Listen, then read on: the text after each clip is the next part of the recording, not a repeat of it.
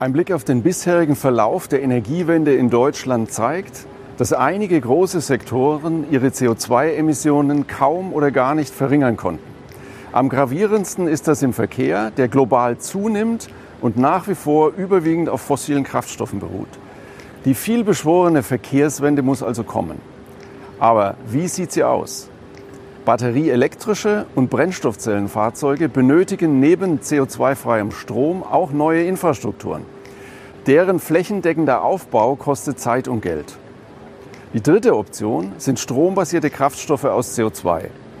Sie brauchen zwar noch mehr Strom, könnten aber schnell eingeführt werden, da die Infrastruktur für die Nutzung beibehalten werden kann.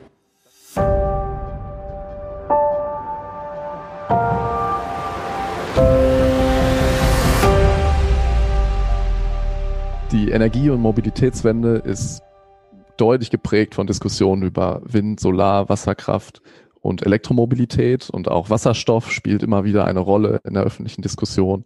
Ähm, letzteres ergibt aber auch nur Sinn, wenn die Herstellung regenerativ oder mit regenerativen Energien erfolgt. Und alle diese ähm, ja, Energieträger haben verschiedene Vor- und Nachteile. Und eine weitere Option sind nicht fossile Treibstoffe, sogenannte synthetische Treibstoffe oder Synfuels. Und was dahinter steckt und welche Rolle Synfuels für die Energiewende spielen, wollen wir heute besprechen. Herzlich willkommen zum SVF Podcast. Zuerst in eigener Sache.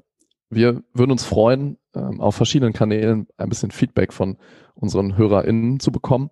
Ähm, wir haben dazu äh, auf Twitter und Instagram unter SVF-Podcast eigene Seiten und ähm, versuchen da euch zu informieren, was wir tun und wenn es neue Folgen gibt und freuen uns auch auf Feedback und Kommentare zu den Folgen. Ansonsten vergrößern wir unser Team und ich freue mich, dass heute zum ersten Mal Svenja bei der Moderation mit dabei ist. Hallo Svenja und vielleicht stellst du dich einmal kurz selber vor. Ja, hallo, voll schön, dass ich heute mal mit dabei sein kann. Äh, ich bin Svenja, Svenja Quitsch, äh, arbeite als Doktorandin an der Uni Kassel, ähm, bin ja von Haus aus Politikwissenschaftlerin mit dem Schwerpunkt auf internationaler Politik, was bedeutet, dass ich mich mit Klimawandel eigentlich hauptsächlich so auf globaler Ebene beschäftige. Aber ich bin eben auch lokal aktiv bei der, ähm, bei der Regionalgruppe der Scientists for Future in Kassel und bin darüber eben auch zu euch in eurem Podcast gekommen und bin deswegen heute hier. Sehr schön. Ja, und zum Thema synthetische Treibstoffe und was dahinter steckt, äh, freuen wir uns heute Professor Dr. Roland Dittmeier zu Gast zu haben. Er ist äh, in Karlsruhe am KIT äh, und leitet das Institut für Mikroverfahrenstechnik, wenn ich das ähm, richtig verstanden habe. Hallo Roland, schön, dass du da bist. Hallo Christoph, hallo Svenja. Du bist Chemieingenieur, richtig? Korrekt. Und nach, äh, nach einiger Zeit in Erlangen und Nürnberg, jetzt in Karlsruhe? Genau, ich habe in Erlangen studiert, bin dann nach der Promotion nach Frankfurt gegangen, zur DECHEMA. Dort gibt es ein Forschungsinstitut. Da war ich dann, das war meine erste Stelle nach der Uni. Da war ich dann auch elf Jahre und seit 2009 bin ich jetzt hier am KIT, auch schon wieder zwölf Jahre. Und was ist die DECHEMA? Ist es reine Forschung? Die DECHEMA ist, äh, das heißt äh, Gesellschaft für chemische Technik und Biotechnologie. Ähm, das ist sozusagen sowas wie die Gesellschaft deutscher Chemiker auch oder der VDI. Mit dem Unterschied, dass dort ein eigenes Forschungsinstitut existiert mit verschiedenen Gruppen.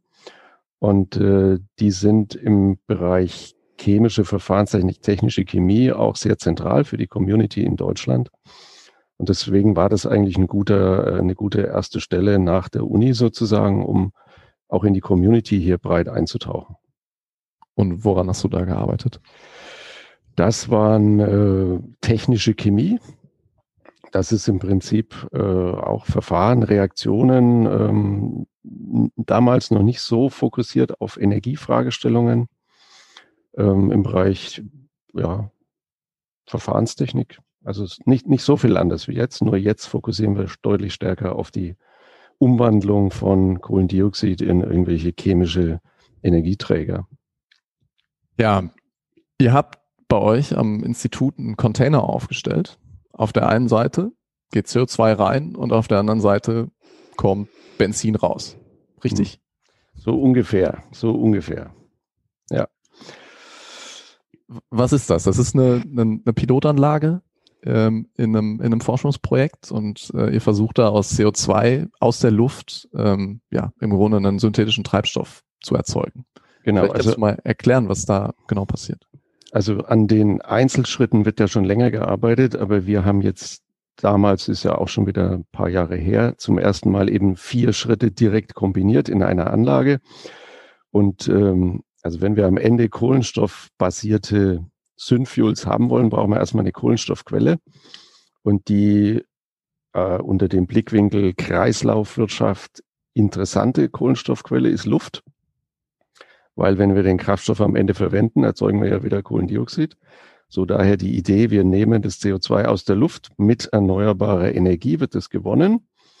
Und dann äh, wird dieses CO2 mit Wasser in Synthesegas umgewandelt. Das ist der zweite Schritt.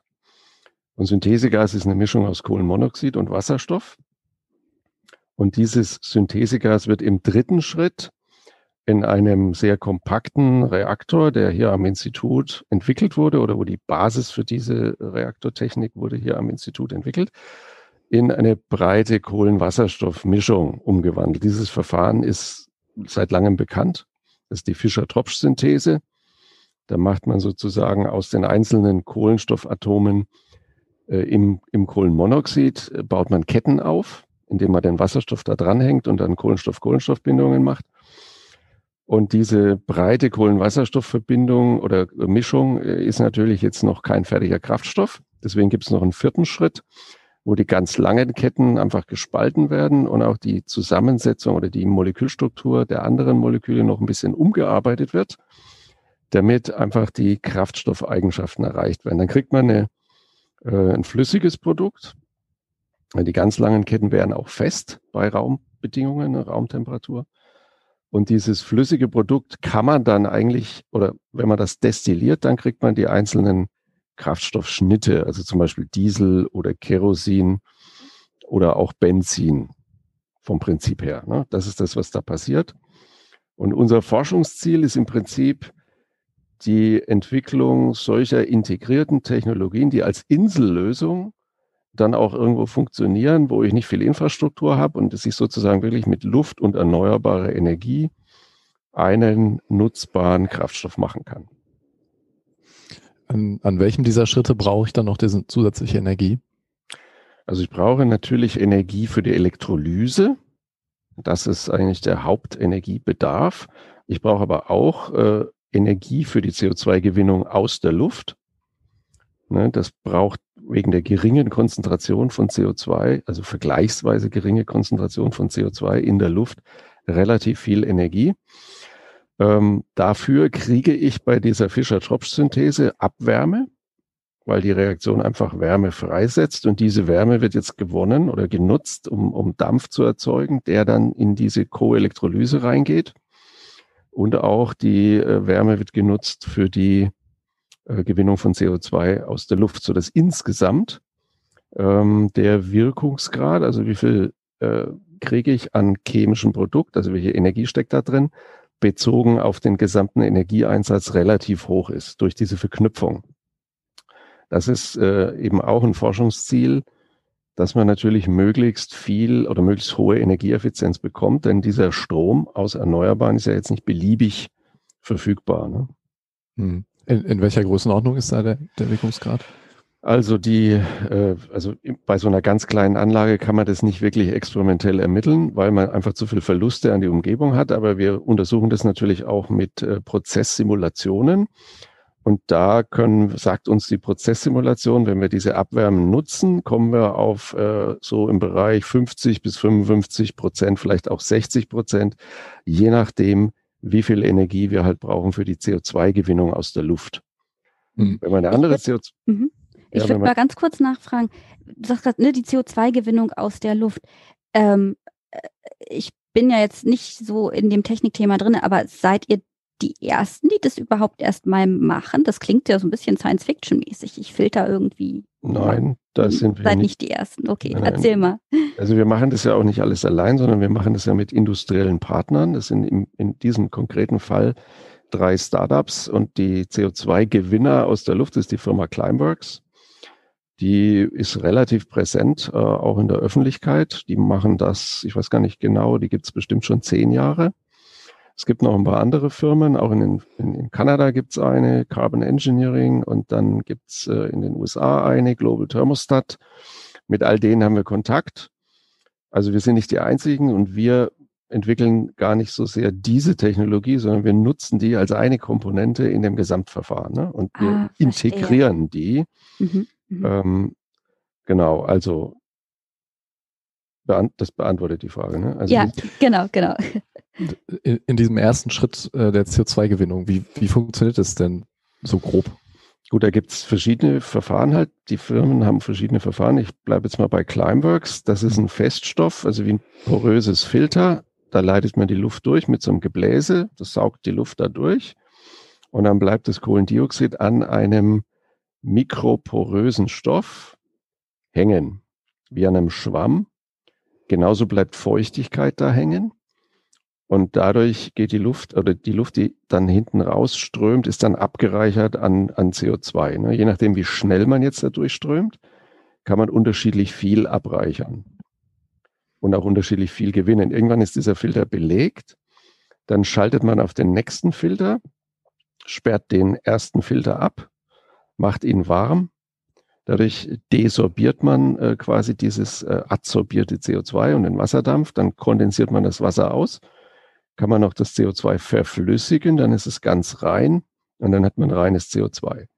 Jetzt kann man sich vorstellen, für diese Schritte ähm, aufheizen, umschalten, desorbieren, kondensieren, verflüssigen, braucht man halt immer auch Energie. Und das macht halt den, den Energieverbrauch von dem Verfahren zusätzlich zu dem Kontakt. Also ich muss diese Luft da durchleiten, dafür brauche ich Strom für meinen Lüfter. Das sind die zwei Punkte. Ne? Strom für den Lüfter Wärme für die Desorption. Bei Climeworks geht es ungefähr bei 100 Grad. Das heißt, ich kann sehr gut mit der Abwärme aus meiner Fischer-Tropsch-Synthese, das hat ungefähr 200 Grad, kann ich sehr gut hier Wärme bereitstellen.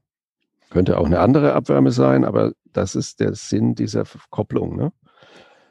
Und so, jetzt gibt vielleicht noch dazu, es gibt andere Verfahren. Carbon Engineering macht das mit einer Flüssigkeit.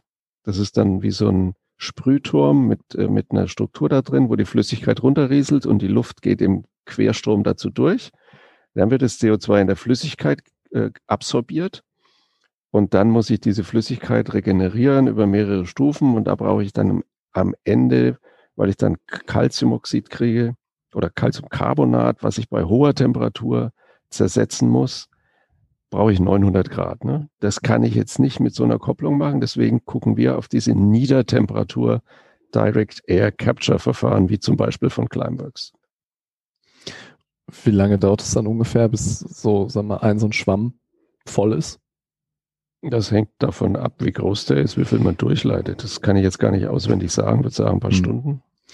Okay, also was ich, was ich mich gerade frage, so in was, welcher Größenordnung ich mir das vorstellen kann, wie viel, keine Ahnung, Gramm, Kilogramm, Tonnen CO2 ich dann am Ende hab, wenn ich so ein, ein, so, ein, ein, so eine Phase nehme?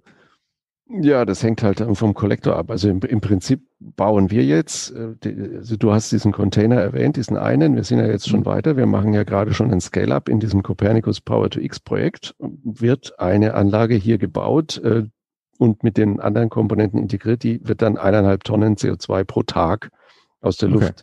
aus der Luft ziehen. Und damit können wir dann, man kann das relativ einfach umrechnen, weil der Großteil dieses Kohlenstoffs landet am Ende in unserem Kraftstoffprodukt. Können wir so 300, 300 Liter, vielleicht ein bisschen mehr am Tag generieren mit sowas. Das ist jetzt eine Pilotanlage. Äh, und das, die Idee ist aber, dass größere Anlagen dann auch 100.000 Tonnen oder auch eine Million Tonnen pro Jahr an Kraftstoff erzeugen beziehungsweise Kohlendioxid aus der Luft gewinnen. Mit entsprechendem Einsatz an erneuerbaren Energien natürlich. Der geht natürlich linear hoch damit. Hm. Du hast jetzt gerade schon angesprochen, ähm, dass ihr schon sozusagen in der nächsten Phase seid. Ihr habt schon das äh, Power to X ähm, ähm, Projekt und so. Was mich jetzt da so ein bisschen umtreibt, ist die Frage, wo das nachher tatsächlich auch angewendet wird? Also kann ich das als Privatperson dann in mein Auto tun oder ist es eher für Frachtschiffe? Ist das für die, für die, vielleicht auch für den Flugverkehr oder so eher geeignet? Gibt es da ein spezifisches Segment, ein Marktsegment oder so? Also unser Hauptprodukt oder Zielprodukt ist tatsächlich Kerosin, weil wir sind ja nicht nur wir, sondern man kann ja eigentlich davon ausgehen, dass man noch lange Kerosin für solche Langstreckenflüge brauchen wird. Es gibt zwar Ansätze, auch elektrisch zu fliegen, es gibt Ansätze, mit Wasserstoff zu fliegen, ähm, weil dann auch die Verbrennung oder die, die, die äh, Turbinen dann höhere Wirkungsgrade und so weiter haben, aber trotzdem für so einen Langstreckenflug mit hoher Last, genauso wie für Schiffe mit hohem Gewicht, äh, kann man davon ausgehen, braucht man hohe Energiedichte, die mit Batteriesystemen erstmal nicht in Sicht ist. Auch nicht in 20 Jahren. Mhm. Also mhm. braucht man einen chemischen Energieträger. Wasserstoff geht auch, aber ist auch schwierig zu handhaben, zu lagern, also auch von der, von der Dichte der Speicherung.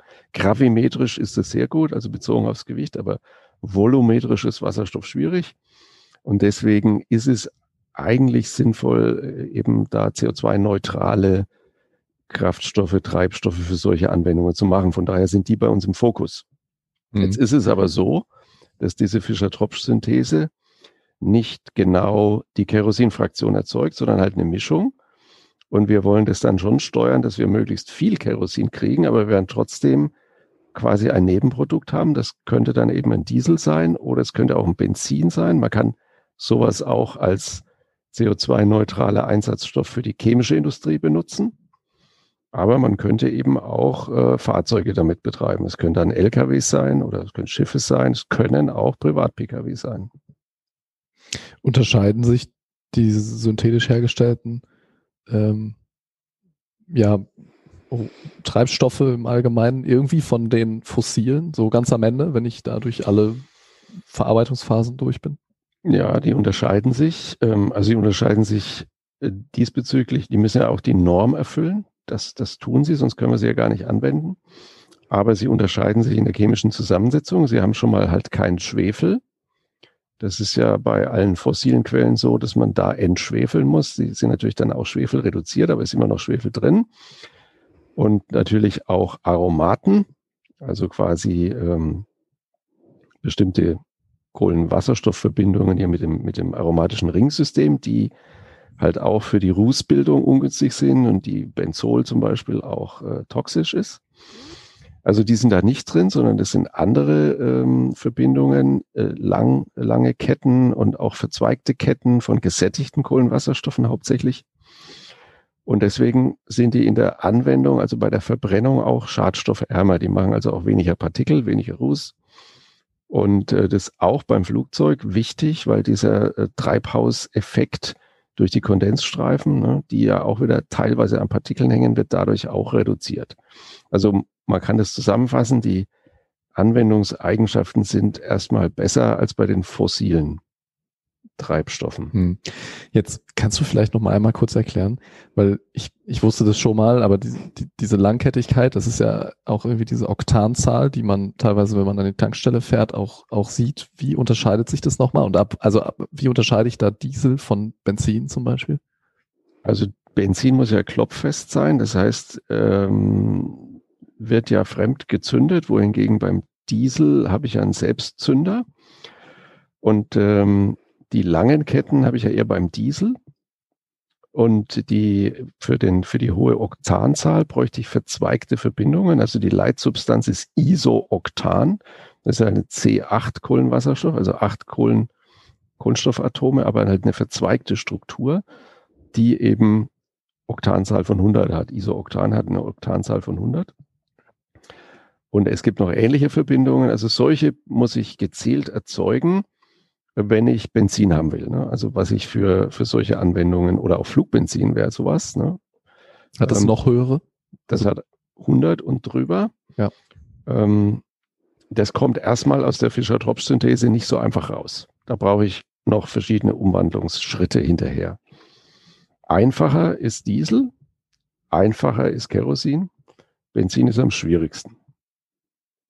Okay. Hm. Wenn du jetzt sagst, auch ne, Kerosin ist irgendwie am einfachsten und wahrscheinlich auch so erstmal das vielversprechendste Feld, äh, was man dann an, also du hattest ja den Flugtreibstoff auch schon angesprochen. Ähm, ihr arbeitet ja auch sehr eng mit, ähm, mit Unternehmen, mit, mit Wirtschafts, äh, mit dem Wirtschaftssektor zusammen. Habt ihr da schon Signale aus der, aus der Flugindustrie äh, von ich weiß nicht, Fluggesellschaften oder so, ähm, dass die sich da auch schon so langsam drauf einstellen, äh, dass es als Treibstoff kommt? Oder also seid ihr da in Kontakt? Gibt es da einen regelmäßigen Austausch oder wie, wie ja. sieht das im Moment aus? Also in, es gibt einen regelmäßigen Austausch. Dieses Copernicus-Projekt ist auch nicht das einzige Projekt, das wir haben. Äh, also die vor allem die Luftfahrtindustrie hätte gerne größere Mengen von solchen synthetischen Kraftstoffen. Es geht natürlich immer um den Preis. Ja, aber es gibt aktuell auf dem Markt keine größeren Mengen von synthetischen Kraftstoffen, zumindest nicht aus CO2. Es gibt Biogene, also aus Biomasse gewonnene Kraftstoffe in begrenztem Umfang, aber nicht große Mengen an ähm, CO2-basierten. Und ähnlich ist es auch mit anderen ähm, Industriebereichen. Also wir waren in Kontakt oder sind in Kontakt auch mit der Bahn. Äh, die ja für nicht elektrifizierte Strecken auch das Problem haben, wie kriegen wir die CO2-neutral? Also da wäre es dann halt Diesel. Ähm, rein prinzipiell könnte man auch andere Kraftstoffe machen, also das sogenannte Oxygenate, die dann nochmal besser in der Anwendung sind, weil sie halt Sauerstoff mittragen und dann noch weniger äh, Rußpartikel bilden. Diese Möglichkeiten hat man, aber die müssen dann auch erst zugelassen werden. Also es gibt äh, Austausch mit der Industrie.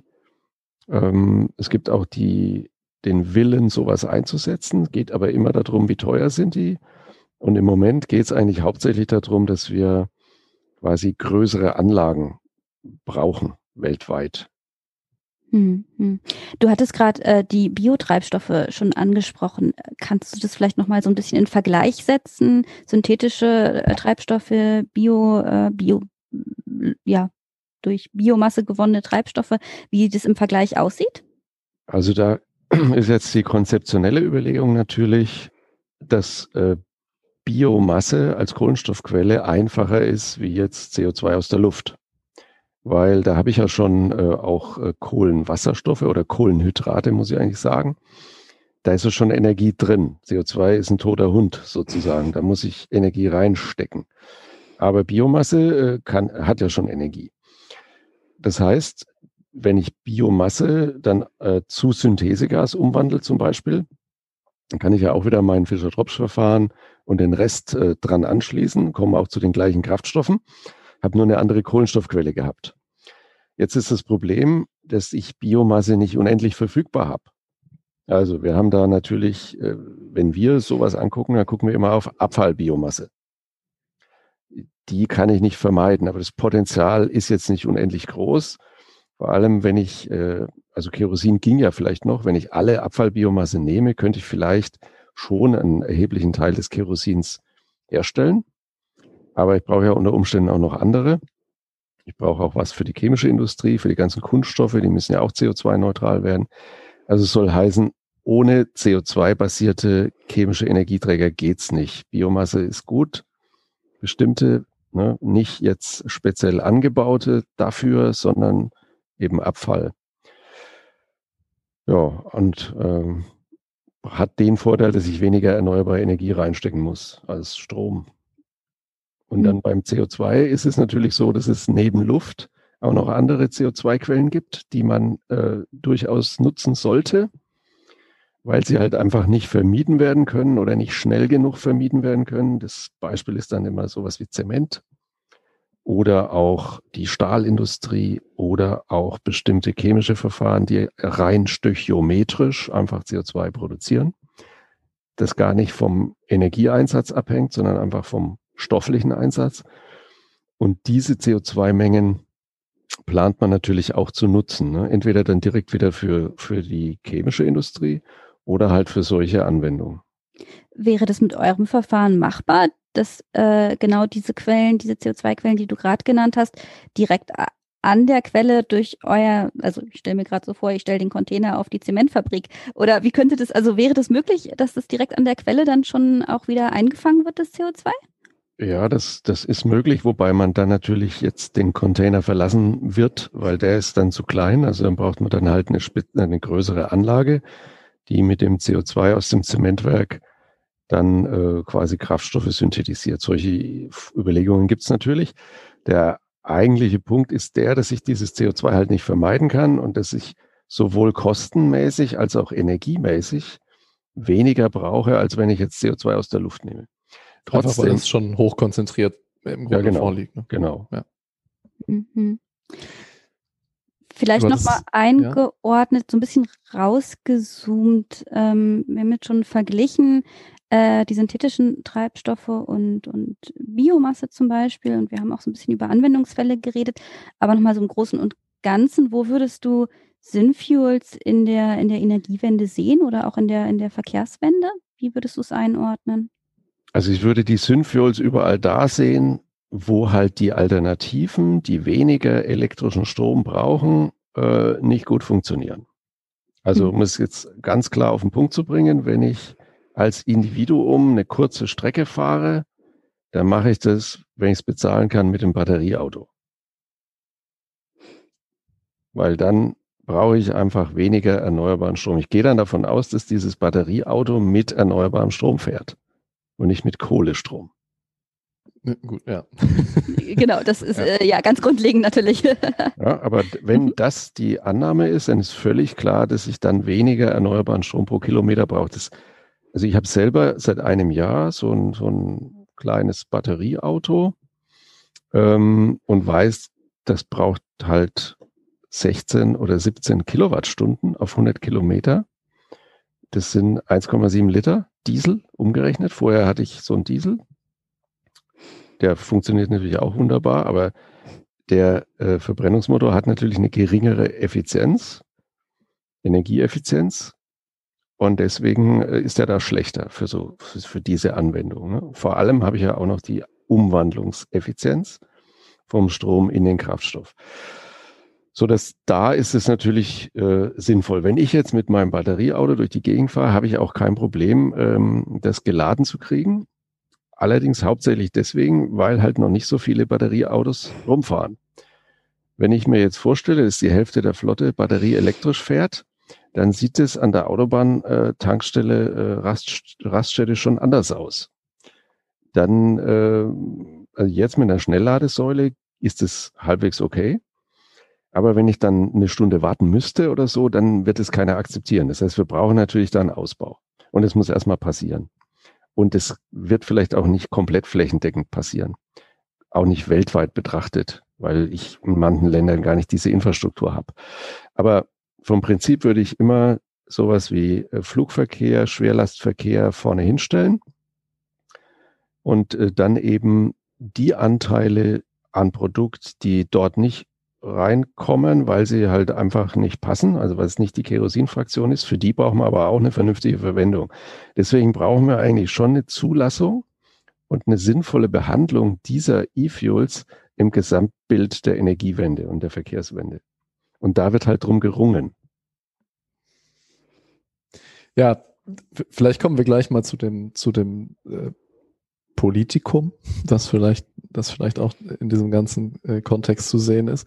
Was mich gerade aber vorher noch mal einmal interessieren würde, du hast eben gesagt, ähm, will ich mehr äh, erzeugen, dann brauche ich halt linear mehr CO2, was ich, was ich vorne fange.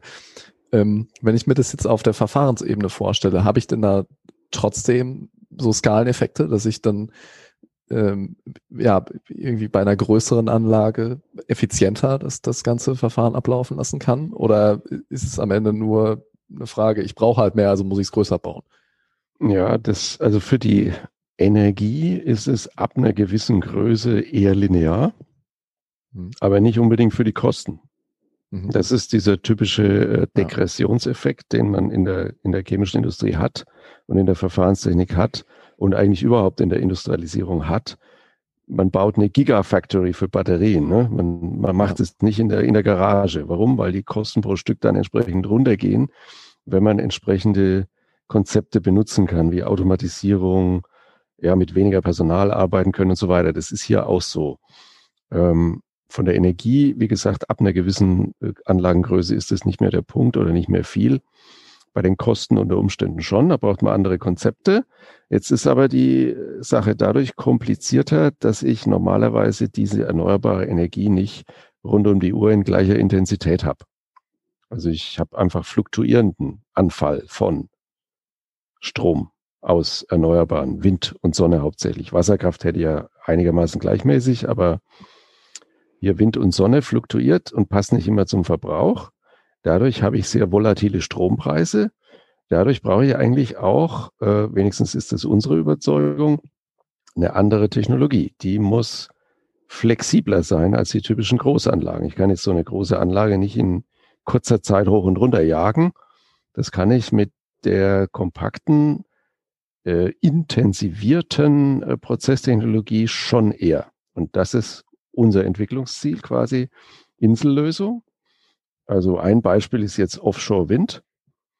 Also wir können dann vielleicht die Elektrolyse direkt an die Windenergieanlage koppeln äh, und dann auch die Synthese direkt daran koppeln und dann halt einen relativ leicht transportierbaren Energieträger offshore produzieren. Und der hat dann halt eine andere Kostenstruktur, als äh, wenn ich das jetzt an Land machen muss. Wenn ich jetzt, äh, wenn ich jetzt schon direkt mit der, mit der äh, aus, aus Windkraft oder dem aus Windkraft gewonnenen Strom Elektrolyse mache, warum sollte ich es dann, ähm, dann für Synfuels benutzen und nicht für Wasserstoff zum Beispiel? Oder ist es mehr so ein, ich brauche halt beides? Ja, ich kann schon auch für Wasserstoff benutzen. Dann muss ich halt den Wasserstoff von der Offshore-Plattform abtransportieren. Mit einer Pipeline brauche ich dann halt, ähm, das ist einfach nur, das, das machen wir auch da in, in diesem Projekt oder macht man auch in diesem Projekt ähm, ist halt nicht so leicht zu transportieren. Wasserstoff muss dann da verdichtet werden, müsste natürlich für die synthetischen Fuels auch. Aber das muss man dann halt einfach analysieren, äh, wie da die Kosten aussehen und wie die Technik äh, damit klarkommt. Hm. Wie lange dauert es dann? Du sagst gerade, dass, dass dieses auf im Grunde die, die, die Strompreise oder ganz grundsätzlich auf die Verfügbarkeit äh, reagieren zu können, ähm, macht es halt Sinn, eine Anlage zu bauen, die man halt schnell in Betrieb nehmen kann und wieder stoppen kann. Was, was ist da so die Größenordnung? Also ich meine, chemische Prozesse brauchen ja schon immer so ein bisschen Zeit, ne? Ja, also die Elektrolyse ist je nachdem, was es ist. Also die Wasserelektrolyse oder die Wasserdampfelektrolyse, die reagieren beide relativ schnell, jetzt rein elektrisch gesehen ähm, bei der Hochtemperatur Wasserdampfelektrolyse, oder das ist auch das, was wir für diese Co-Elektrolyse benutzen, kann man natürlich, muss man immer auf der Temperatur bleiben. Ich kann nicht diese, diese Anlage dann so schnell abkühlen und hochheizen. Das heißt, das ist jetzt nicht so sehr das An- und Abschalten, sondern die Lastmodulation. Die würde dann halt äh, in einem reduzierten Modus laufen. Man würde wahrscheinlich schon einen Zwischenspeicher brauchen. Ähm, aber dann geht es halt darum, wie groß müssen diese Speicherelemente sein, welche Dynamik können die einzelnen Prozesse. Das ist noch nicht alles klar, das wird untersucht. Mhm. Ähm, aber so ist die Grundidee, ne? möglichst viel Lastdynamik ähm, realisieren zu können, ohne dass diese Komponenten dann zu schnell kaputt gehen. Ja, und was, ich meine, man hat, man, man versteht es vielleicht oder, oder weiß noch ein bisschen zu wenig auch darüber. Was wäre so das Ziel? Also was würdet ihr so aus, ähm, ja, im, im Grunde eine Analyse dessen, was wir benötigen, sagen? Wo, wo wollt ihr da hin? Also das kann ich jetzt wirklich noch nicht genau sagen, weil es okay. halt auch von davon abhängt, ähm, was jetzt, äh, an was ich es genau anschließe. Ich würde da einfach sagen, möglichst, möglichst viel Dynamik, Fähigkeit. Ja. Wir müssen einfach die Grenzen ausloten. Kommen wir vielleicht mal zu, zu der Politik und äh, ähm, mhm. E-Fuels, Synfuels. Ich glaube, E-Fuels ist, ist da häufiger der Begriff, der da fällt. Ähm, da gab es jetzt ja im Grunde auch so in den, in den letzten Monaten ähm, Argumentationen, dass äh, zum Beispiel ein Verbot des Verbrennermotors jetzt für Pkw ähm, ähm, man davon absehen sollte, mal ganz neutral formuliert, ähm, weil weil uns das als Wirtschaftsstandort oder Hersteller von, von einfach auch Verbrennermotoren dann äh, am Ende ähm, irgendwie nach hinten werfen würde, weil dann kommen ja in fünf Jahren die äh, die E-Fuels und ähm, dann, dann ist die Technologie und das Know-how weg. Wie würdest du sowas bewerten, so, so eine Aussage? Also ich würde mal sagen, unsere oberste Leitlinie sollte natürlich sein, dass wir einen Pfad folgen, der sich an diesem 1,5 Grad Ziel orientiert. Das heißt, da wissen wir ganz genau, was wir für Kohlenstoffbudget haben und dass das ziemlich knapp ist und knackig. Ähm, also wir müssen wirklich alle Register ziehen, um da nach unten zu kommen in allen Sektoren. Ziele gibt's ja. Also das muss einmal die Leitlinie sein. Natürlich gibt es auch das Argument der Arbeitsplätze, das kann man ja nicht ignorieren. Und dass die Fertigungstiefe bei Batterie anders ist als beim Verbrennungsmotor. Äh, also ich persönlich sehe jetzt keine Notwendigkeit, einen Verbrennungsmotor äh, zu verbieten. Also wenn, dann könnte man ja sowieso nur quasi die Nutzung von Verbrennungsmotoren in Deutschland verbieten. Ich kann ja jetzt nicht die Herstellung eines Verbrennungsmotors verbieten, wie welchem Grund. Ich meine, wenn das äh, irgendwo anders äh, benutzt wird, wo es einfach nicht anders geht, macht es ja auch keinen Sinn, das zu verbieten. Ne?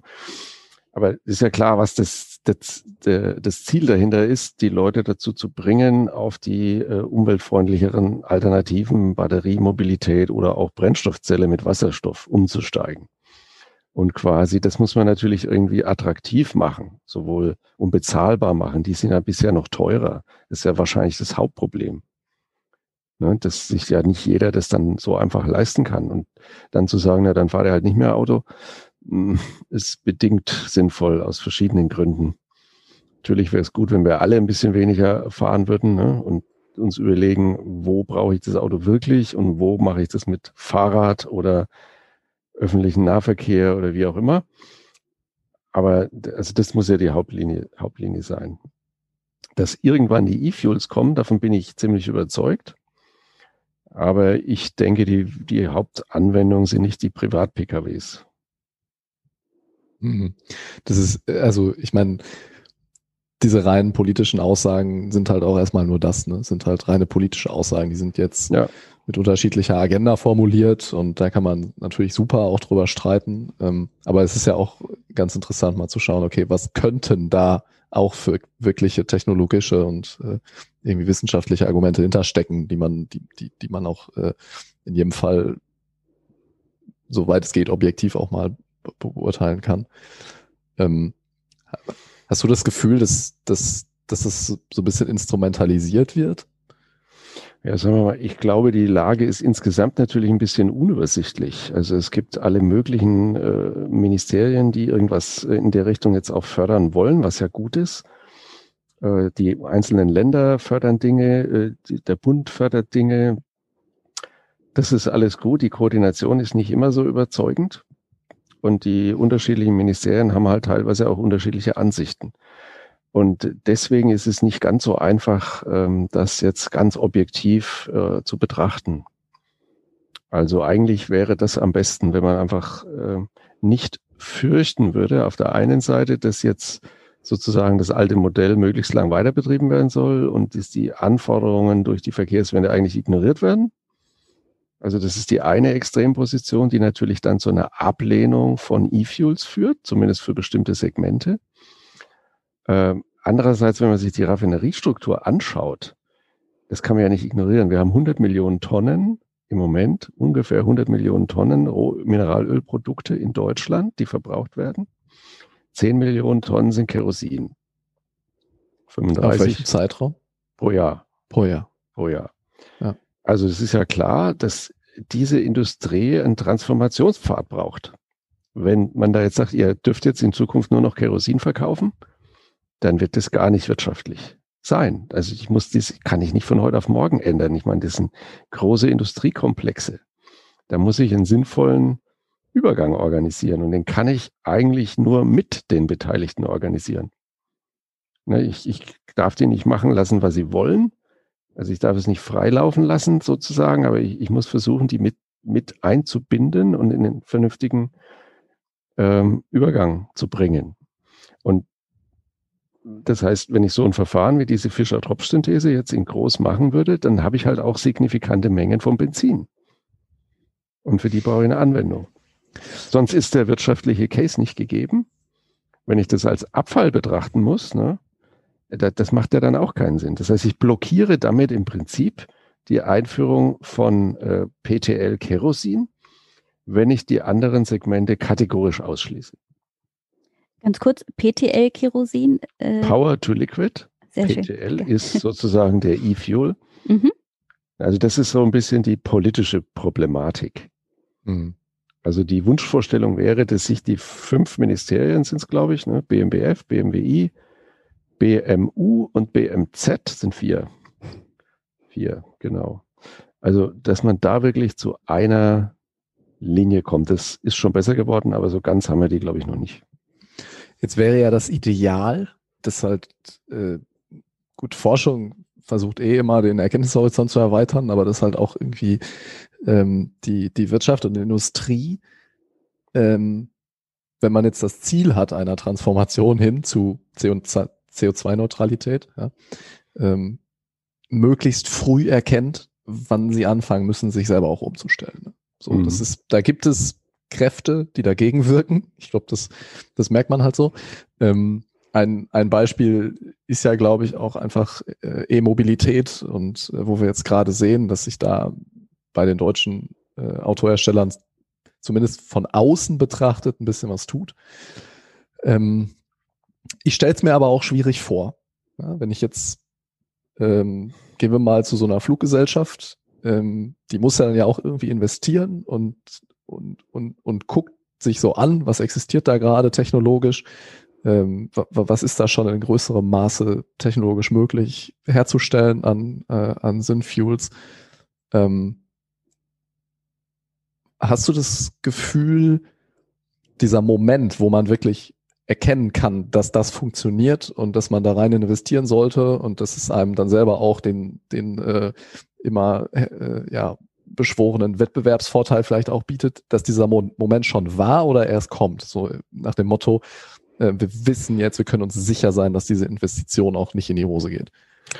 Also ich hatte das Gefühl vor der Corona-Krise, dass man da sehr nahe dran war.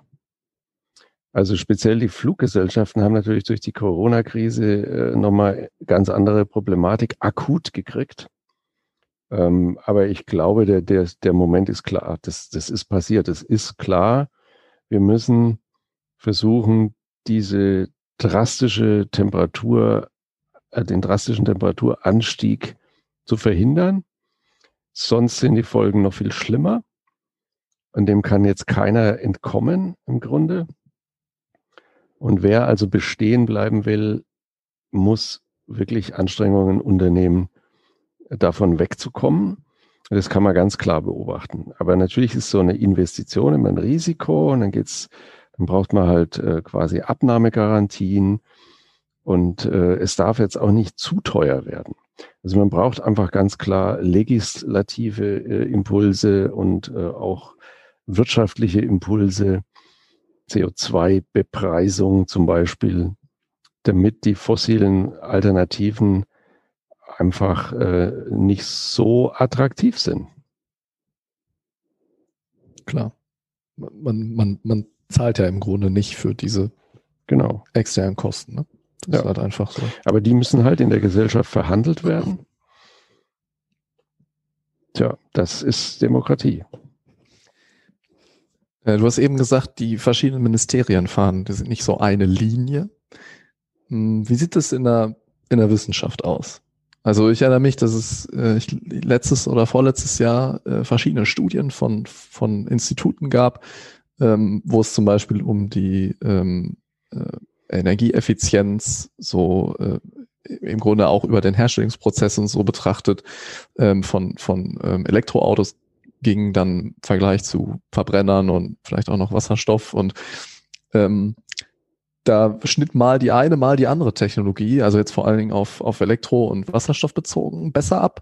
Und man hatte so ein bisschen das Gefühl von außen betrachtet, okay, aber das muss doch, das muss sich doch irgendwie auch ja objektiv betrachten lassen. Ähm, ich, ich weiß nicht, ob dir der Einblick in, in, in diesem Bereich so äh, gewährt ist. Äh, vielleicht gibt's das gleiche aber auch bei, bei Synfuels. Ja, ich beobachte das schon. Also das, natürlich lässt sich das objektivieren. Das macht man mit Lebenszyklusbetrachtungen, also LCA, Life Cycle Analysis. Ähm, sozusagen guckt man, wie ist die CO2-Emission beispielsweise über die gesamte Lebensdauer eines Produkts. Und das kann man machen mit einem Batteriefahrzeug, mit einem Verbrenner, der mit E-Fuels fährt und so weiter. Das gibt's alles. Die Frage ist immer, was ich da an Annahmen reinstecke, welchen Stand ich gerade abbilde. Dann nimmt, ist das auch eine genormte, also eine vorgegebene Vorgehensweise. Das wird immer dann mit dem jetzigen Energiesystem bewertet. Ja, und jetzt mal, um es mal auf den Punkt zu bringen, wenn ich meine Batterie mit Kohlestrom äh, produziere und hinterher mit Kohlestrom rumfahre, dann schneide ich natürlich trotz Batterieauto schlechter ab, als wenn ich eine mit erneuerbarem Strom produzierten Synfuel in meinem Verbrenner verfahre. Das ist so. Aber so wird's ja nicht, also deswegen gibt's halt auch Variationen zwischen den unterschiedlichen Studien, weil die unterschiedliche Daten nehmen und manchmal werden auch Aussagen produziert, die nicht so ganz richtig sind als Schlüsse. Aber es ist auch klar, dass die, das batterieelektrische Fahrzeug per se noch nicht glücklich macht, nach dem Motto, ich kaufe mir jetzt einen Tesla und dann fahre ich möglichst viel, immer mit Netzstrom, ganz schlecht, ganz schlecht. Also vor allem, wenn ich dann auch noch immer kurze Strecken fahre, dann habe ich eine Riesenbatterie, dann fahre ich eine Riesenbatterie immer kurze Strecken, bräuchte ich gar nicht. Wenn ich einen kleineren hätte, dann hätte ich gar nicht so großen CO2-Footprint auf meiner Batterie. Aber das ist halt für viele Leute auch wieder zu kompliziert. Die wollen die schwarz-weiß und was soll ich jetzt machen? Und dann äh, so ticken halt viele. Hm. Ja, das ist ja ein ganz großes Problem, sobald Dinge eben doch zu komplex werden und es die ganzen vielen Grautöne dazwischen gibt. Ähm, ja, ja, das ist halt sehr herausfordernd, Mensch, ne? Der Mensch ist so gestrickt, dass er sehr gut Teile der Realität ausblenden kann, die er nicht wissen will oder die er nicht sehen will oder die zu kompliziert sind. Ja, äh, absolut. Ja, aber Sie, Sie haben, also du hast nach der Wissenschaft gefragt, wie das in der Wissenschaft ist. Der Wissenschaft ist es ganz einfach. Jeder ist von seinem Thema überzeugt. ja gut, das ist auch der Antrieb. Ne? Ja, klar. Aber natürlich äh, ist man als Wissenschaftler der Objektivität verpflichtet und muss natürlich auch seine eigene Richtung kritisch betrachten und irgendwann mal den Schluss ziehen, wenn man sieht, also das ist jetzt nichts, was wir noch weitermachen sollten, dann ändert man sozusagen seine Thematik. Das macht man natürlich schon. Mhm. Aber ist natürlich auch nach, nach äh, einigen Jahren in einem Forschungsfeld ähm, gar nicht so einfach. Ne? Also naja, man, man, kann eigentlich, man kann ja immer neue Forschungsthemen aufgreifen. Das ist jetzt nicht wirklich ein Problem. Zumal ja die, die Expertisen, die man da hat, die man einbringt, die sind ja immer die gleichen. Also ich, ich kann ja mit der gleichen verfahrenstechnischen Expertise mache ich jetzt Petrochemie hm. und hinterher mache ich E-Fuels. Das ist genau das Gleiche. Hm. Ich habe halt einfach einen anderen Einsatzstoff oder auch diese Elektrochemie ist jetzt nicht so viel anders. Das sind auch Materialien, das sind Katalysatoren also die, das Know-how, die Kenntnisse, die Erfahrungen, die man, die man da hat, kann man schon verwenden oder kann man dann eben in andere Bereiche bringen. Dafür gibt es ja auch erfolgreiche Beispiele. Hm. Batterieforschung ist so ein Beispiel. Die hat man ja die ganze Zeit oder sehr lang in Deutschland hat man da nicht viel gemacht. Und dann hat man das aber stark intensiviert von den Materialien her und hat da deutlich äh, ähm, Fortschritte gemacht. Ähm, vielleicht als letzter Punkt in dem äh, politischen Kontext. Ähm, wie sind so Sinnfuels, also vor allem ja auch in der Her Herstellung, äh, so geopolitisch zu betrachten? Gibt es da Regionen, ähm, in denen es vielleicht sogar noch besser, besonders gut funktioniert? Ähm, ich, klar, das hat bestimmt was mit der Verfügbarkeit einfach von regenerativen Energien zu tun. Da gibt es dann wahrscheinlich so die Kandidaten, die dann automatisch äh, in den Kopf kommen. Aber gibt es da noch andere Aspekte? Ist es, äh, und, und, und vielleicht auch daran anknüpfen, ist es, ist es was, das sich nur reiche Länder leisten können? Oder ist es im Grunde auch sehr ähm, ja, durch die Bank einsetzbar? Also du hast schon den, die Verfügbarkeit von erneuerbarem Strom angesprochen. Das ist der, der wesentliche Punkt. Also Kosten und Verfügbarkeit von erneuerbarem Strom.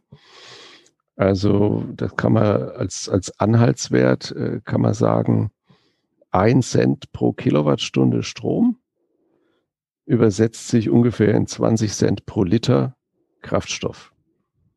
So, wenn man sich jetzt überlegt, dass man selber so als Privatmann zu Hause 30 Cent pro Kilowattstunde zahlt, das sind 6 Euro pro Liter. Das ist nur der Strom. Also mit solchen Strompreisen würde es ja eh nicht funktionieren. Da hat man ja noch kein CO2, da hat man noch kein Verfahren, gar nichts. Das ist einfach nur der Strom. Also so geht es nicht. Das andere Ende der Fahnenstange ist, ich habe jetzt die Tage gelesen, in Saudi-Arabien gibt es jetzt neue Weltrekord-PV-Anlage. 1,04 US-Cent pro Kilowattstunde. Das ist eine völlig andere Welt. Da kann ich natürlich dann, jetzt ist die Frage, ob ich da CO2 habe. Ne? Ich würde jetzt nicht das CO2 aus der Raffinerie nebendran nehmen und damit äh, und dem erneuerbaren Strom E-Fuels machen. Das wäre wieder ein bisschen fragwürdig. Aber man könnte ja da mit CO2 aus der Luft oder mit anderen Quellen äh, sowas machen. Und dann kann ich natürlich ganz andere Kosten erreichen. Und die kann ich dann importieren, solche Kraftstoffe. Das ist schon die Vision, die wir, die wir haben, weil wir nicht davon ausgehen können, in Deutschland, dass wir unsere gesamte Energie, das machen wir auch heute auch nicht, unseren gesamten Energieverbrauch innerhalb unserer Landesgrenzen generieren, also äh, äh, den entsprechenden Äquivalent, das entsprechende Äquivalent erzeugen. Von daher wird es ja schon so sein, dass wir sowas äh, importieren. Das heißt, es wird Länder geben, die äh, zu Herstellern von sowas werden. Das können eben solche Länder sein, die viel Sonne haben, wie Saudi-Arabien. Es kann aber auch Grönland sein, wo es viel Wind gibt. Also da gibt es verschiedene Sachen, die im Moment auch betrachtet werden und wo internationale Kooperationen sinnvoll und auch wichtig sind. Die müssen natürlich dann in den Ländern auch Wert schaffen. Also wir können, wir sollten das immer auch unter dem Blickwinkel der lokalen Wertschöpfung und der Gerechtigkeit auf der Welt betrachten. Natürlich auch der Nachhaltigkeit. Und da gibt es natürlich Herausforderungen. Genauso wie bei der Gewinnung der Rohstoffe für Batterien. Ne? Das ist dann auch immer so ein Thema. Aber das ist die, generelle Richtung, die Welt, die Wirtschaft muss halt einfach viel nachhaltiger werden. Und das ist nicht nur die Energie, sondern das hat halt verschiedene Aspekte. Mhm. Spannend. Ich finde es vor allen Dingen interessant, dass du da eben auch nochmal so den Punkt der Klimagerechtigkeit ja auch in, in gewisser Form damit reinbringst. Und für mich klingt es schon so, als könnten Synfuels die, ich sage jetzt mal, die globale Energielandschaft oder auch die, die geopolitische Landschaft, die dahinter steckt, so ein bisschen naja, vielleicht nicht ganz durcheinander wirbeln, aber so ein bisschen, äh, bisschen Form, ein bisschen verändern. Ähm, aber klar, wie du gerade selber gesagt hast, ne, das muss natürlich alles in einem auch eingebettet sein äh, und parallel verschwinden ja die anderen Herausforderungen äh, nachhaltiger Entwicklung nicht plötzlich, die bleiben ja, ja bestehen. Ähm, und natürlich kann eben auch ein synthetischer Treibstoff äh, ja nicht alle anderen Probleme der Welt auch lösen. Also dafür so ein, so ein Allheilmittel gibt es ja nee. nun mal äh, le leider, leider noch nicht. Ja, das Allheilmittel gibt es wahrscheinlich nie. Schön wär's. ich würde gerne, wir haben ja so ein bisschen schon das Potenzial auch von, ähm, von Synfuels angeschaut und ein bisschen geguckt, wo, äh, wo ihr gerade auch so mit der Forschung und eurer Arbeit steht. Ich würde doch noch mal einen Blick vielleicht ein bisschen weiter in die, in die Zukunft wagen, so einen kleinen Ausblick. Ähm, und zuerst einmal ganz salopp gefragt, wann kann ich denn vielleicht damit rechnen, dass mein Urlaubsflieger, also dass ich dann nicht mehr nur Regionalurlaub mache, weil ich den äh, CO2-Ausstoß einer Flugreise vermeiden will, sondern ab wann könnte ich denn vielleicht privat äh, mal wieder eine weite Flugreise machen ähm, mit synthetischen Treibstoffen? Also prinzipiell geht es ja schon in gewissem Umfang. Also bei manchen Fluglinien kann man da so einen Schieberegler verschieben und auf Sustainable Aviation Fuel schieben. Dann ist es halt ein Biokraftstoff. Und dann kostet das Flugticket ungefähr doppelt so viel, je nachdem, wohin es geht. Ähm, das ist die, das Maximum. Man kann dann noch weitergehen. Man kann zum Beispiel ähm, natürlich CO2 ähm, verschwinden lassen. Also man kann jetzt zum Beispiel, aber nicht nur, bei Climeworks CO2 äh, negative Emissionen kaufen. Also könnt, du kannst jetzt ausrechnen, ähm, wie viel CO2 dein Flug erzeugt und dann kannst du Climeworks dafür bezahlen, CO2 aus der Luft zu entfernen und in Island im Untergrund zu mineralisieren. Das ist das Projekt Carbfix. Sowas wird zunehmen für die Dinge, die ich nicht vermeiden kann. So, aber was, was du ansprichst, ist, wann habe ich größere Mengen von äh, solchen Kraftstoffen im Markt? Also ich kenne drei industrielle Projekte im Moment, die jeweils immer so 8000 Tonnen pro Jahr generieren sollen. Das eine ist in Norwegen, das ist äh, unter anderem mit der Firma Sunfire und auch mit Climeworks. Dann gibt's äh, eins von Ineratec, das ist unser Spin-off übrigens, hier vom Institut in Frankfurt, höchst. Das ist mit äh, biogenem äh, Kohlenstoff. Und dann gibt's eins in Chile, das ist das Haru Oni, das äh, letztes Jahr, glaube ich, Ende letztes Jahr angekündigt wurde mit Siemens, Porsche und diversen anderen. Und die sollen dann innerhalb, also ich glaube bis 2023 haben wir dann so 8000 Tonnen pro Jahr da draus und dann soll das steigen in den nächsten, also bis 2026 auf 80.000 Tonnen, an den einen oder anderen Stellen halt vielleicht auch ein paar hunderttausend Tonnen. Gemessen an der Gesamtmenge ist es immer noch relativ wenig.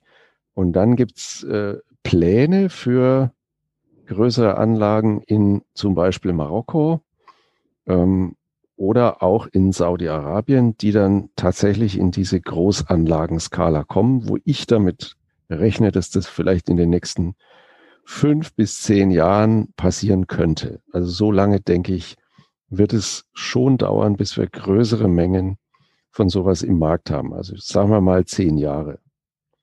Mhm, mhm. Kleinere okay. Mengen und so Demonstrationsflüge und sowas wird es auf jeden Fall in den nächsten Jahren geben. Aber ich höre so ein bisschen raus, äh, ich werde auf jeden Fall noch ein paar Jährchen ähm, Urlaub in den Alpen machen, wandern gehen, Fahrrad fahren oder ähnliches. Äh, denn wie du natürlich selber auch gesagt hast, äh, es ist natürlich immer sinnvoller, in erster Linie die Emissionen zu vermeiden und nur die, für die auch Offset zu verwenden, die man eben nicht vermeiden kann. Genau. Mhm. Das mhm. muss, muss im Prinzip jeder für sich selber analysieren, könnte seinen eigenen CO2-Footprint mal betrachten und sich fragen, auf was äh, kann ich verzichten, ohne dass ich jetzt keine Lust mehr habe, hier rumzulaufen. Und auf was äh, kann ich halt nicht verzichten. dass diese Übung haben wir, glaube ich, alle vor uns. Absolut. Und es ist ja auch ganz individuell. Also ne, jeder hat irgendwie andere ähm, Prioritäten. Manche Menschen haben einfach Familie auf anderen Kontinenten. Für die ist ein Flugverzicht äh, eine ganz andere äh, Größenordnung, genau. als zu sagen, ja, muss ich jetzt für eine Woche auf die Malediven fliegen oder so. Also da gibt's ja. ja auch äh, ganz, ganz große Unterschiede. Aber du hast ja gerade schon mal ganz grob so zehn Jahre genannt. Ähm, wenn wir jetzt wirklich gedanklich mal vorspulen, sagen wir mal zehn oder vielleicht auch 15, 20 Jahre in die Zukunft und dann zurückblicken. Was glaubst du, hatte die größte Hebelwirkung politisch, wirtschaftlich, um wirklich die Synfuels auch in der Breite aufzubauen, äh, zu verankern, ähm, um da wirklich auch die in der Hinsicht die Energiewende so ein Stück weit voranzutreiben? Was war da die, die wichtigste Stellschraube? Oder würdest du dir vorstellen können? Glaube, die Verfügbarkeit von genügend erneuerbaren Strom zu vernünftigen Preisen. Das wird die, der Knackpunkt sein für diese ganzen Dinge. CO2 halte ich weniger für problematisch. Ähm, und also sowas und quasi visionäre Einzelakteure. Man sieht es ja an sowas wie Tesla. Ne? Da ist halt jemand, der äh, sowas stark pusht und dann auch Mitstreiter findet. Und wenn die Welt dann sieht, naja, das geht doch und ist vielleicht doch gar nicht so schlecht, dann gibt es natürlich immer diesen Nachmachereffekt. Also das gibt auch so einen Spruch, der ist ein enormous rush to be the second. Also der erste holt sich immer die blutige Nase. Oder beim Fahrradfahren, der fährt im Windschatten, der zweite überholt. Also diese Effekte gibt's halt. Also man braucht einfach Institutionen, auch Firmen, Staaten, Individuen, die sowas stark pushen und die, die Rahmenbedingungen müssen halt in die Richtung kommen. Hm. Also einerseits eben so die Wegbereiter, aber du hast es ja gerade auch gesagt, der institutionelle Rahmen, also dann eben doch auch wieder äh, die Politik, äh, ja. die entsprechenden legislativen Instrumente, ähm, gerade auch in Bezug dann auf die, äh, auf den Ausbau der erneuerbaren Energien. Ne? Genau. Mhm. Ja, haben wir was vergessen? Gibt es einen Aspekt, wo du sagen würdest, ah, den müssen wir auf jeden Fall noch unterbringen? Also, nee, wir haben eigentlich alles diskutiert. Also wichtig ist, dass man halt sich die Mühe macht, ähm, seine eigenen Überzeugungen auch mal in Frage zu stellen und das tatsächlich äh, fair zu analysieren, was da so geboten wird. Und alles hat irgendwie Nachteile und Vorteile. Wir dürfen auch nicht alles schlecht reden. Das ist, glaube ich, das Wichtigste bei dieser Diskussion, wenn die Energiewende was werden soll. Ist, man darf nicht unterschätzen, es gibt immer noch Leute, die, die gehören also zu, zu dieser Fraktion, die unbequeme Wahrheiten ignorieren, die nur darauf warten, dass, dass da Schwierigkeiten auftauchen, die gerne wieder zurück wollen in die, ins Paradies, ähm, ins Vermeintliche, wo man sich diese ganzen Gedanken nicht machen musste. Das heißt, das muss in Richtung Erfolg laufen. Sonst wird's wird es wirklich schwierig. Hm. Ja, das ist, glaube ich, ein, ein, ganz guter, auch übergreifender Gedanke. Ne? Mhm. Okay, dann vielen Dank dir für das interessante Gespräch und ähm, ja, die Informationen rund um synthetische Treibstoffe und was da so hintersteckt. Und ähm, vielen Dank euch fürs Zuhören. Und dann können wir Tschüss sagen. Tschüss, tschüss. Ja, tschüss. Vielen Dank.